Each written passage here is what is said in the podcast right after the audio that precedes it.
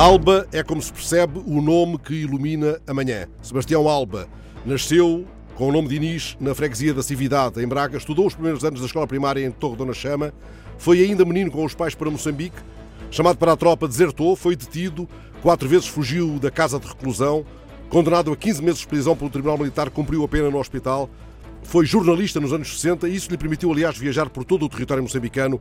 Publicou poesia na revista Caliban, dirigida por João Pedro Gramato Dias e Rui Knofli.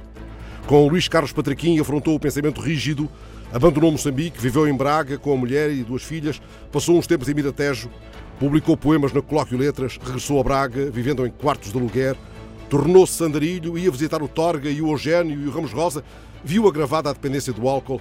Cada vez a vida dele foi mais errante. Poucos dias antes de morrer, deixou a um amigo um bilhete explicando que se um dia o encontrassem morto, o espólio seria fácil de verificar. Dois sapatos, a roupa do corpo e alguns papéis que a polícia não entenderá.